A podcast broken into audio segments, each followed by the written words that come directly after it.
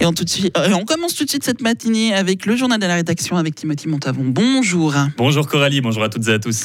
14 sites pollués sur 16 dans le canton de Fribourg. La plupart des lieux sélectionnés pour une analyse sont pollués par des PFAS, des microparticules nocives présentes dans l'industrie des métaux ou encore dans le textile. Ces molécules ont la particularité d'être extrêmement résistantes. Le problème, c'est qu'elles se retrouvent dans l'air, les sols et l'eau. Le canton de Fribourg a donc analysé différents sites de la région. Romano Dalla Piazza, le chef du secteur sites pollués au service de l'environnement, nous explique comment ils ont procédé.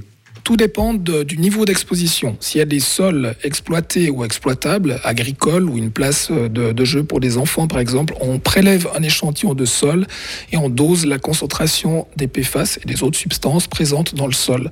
Si le niveau d'exposition touche des eaux, que ce soit des eaux de surface ou des eaux souterraines, une nappe exploitable, dans ce cas-là, on doit disposer de points de prélèvement pour analyser les eaux à l'aval, juste à l'aval de l'endroit où les substances se sont potentiellement introduites produite dans les eaux souterraines et on analyse la concentration dans l'eau prélevée. Le canton de Fribourg a lancé un plan d'action avec plusieurs mesures, analyse de différentes zones et assainissement si besoin, analyse d'eau potable et inventaire de toutes les places d'exercice des pompiers. Les produits utilisés par ces derniers ont longtemps, ont longtemps contenu des PFAS. Les cantonniers fribourgeois demandent plus de considération, plus de reconnaissance. Ils ont déposé hier une pétition, 135 personnes l'ont signée, cela représente 99% euh, des effectifs. Les hommes orange demandent une compensation pour leur travail pénible et dangereux accompli au bord des routes, 200 francs par mois et la possibilité de partir à la retraite à 62 ans. Les cantonniers déplorent une chose, ça fait 20 ans que leurs revendications restent sans réponse. Une manifestation nationale aura lieu à Berne cet après-midi contre la baisse du pouvoir d'achat. Elle est organisée par des syndicats qui réclament des mesures contre la hausse des prix et la baisse des salaires réels. Ils reprochent au Conseil fédéral et au Parlement de ne rien faire pour régler le problème. Les partis socialistes et des Verts appellent les travailleurs à se mobiliser. Ils se joignent à l'USS, à Travail Suisse et à l'Association suisse des locataires. La présidente de la SECAR, une commission qui accompagne les victimes de viols au sein de l'Église catholique suisse, s'exprime sur l'enquête ordonnée par la conférence des évêques suisses. Selon elle, cette enquête n'aurait jamais dû être confiée à l'évêque de Coire, un homme d'église qui va devoir juger des hommes qu'il connaît depuis des années. Elle dénonce un culte du secret et une posture problématique concernant les femmes et les enfants au sein de l'Église catholique. Les habitants de Schwanden, dans le canton de Glaris, ne sont pas encore prêts de retourner chez eux. Le village qui a été touché par un glissement de terrain en août est toujours menacé par des coulées de boue.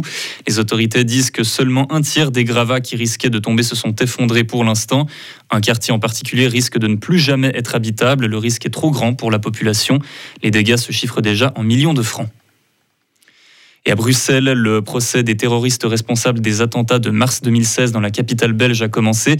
Celui qu'on surnommait l'homme au chapeau, qui a accompagné les djihadistes kamikazes à l'aéroport, a été condamné hier soir à 30 ans de prison. Un des autres accusés, Salah Abdeslam, qui a aussi participé aux attaques du 13 novembre 2015 à Paris, n'a pas reçu de peine supplémentaire.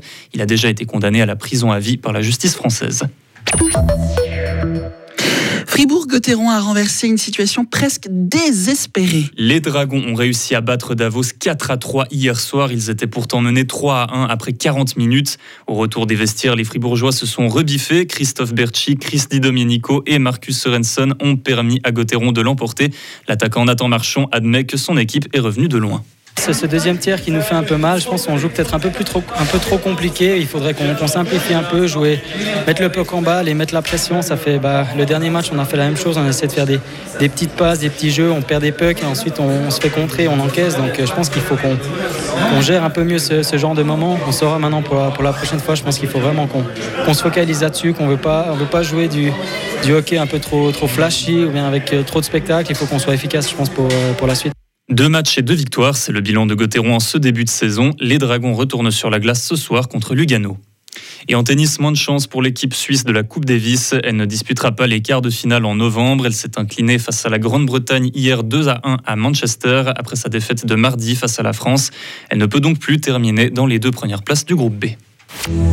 Retrouvez toute l'info sur frappe et frappe.ch. La météo avec l'IRT Automobile, votre partenaire Mercedes-Benz à Payerne, là pour vous depuis 1983. Des nuages pour aujourd'hui, c'est ce que prévoit Météo News. Les éclaircies ne seront présentes, mais que peu durables, et oui. Et on pourrait même voir la pluie arriver dès la seconde partie de journée.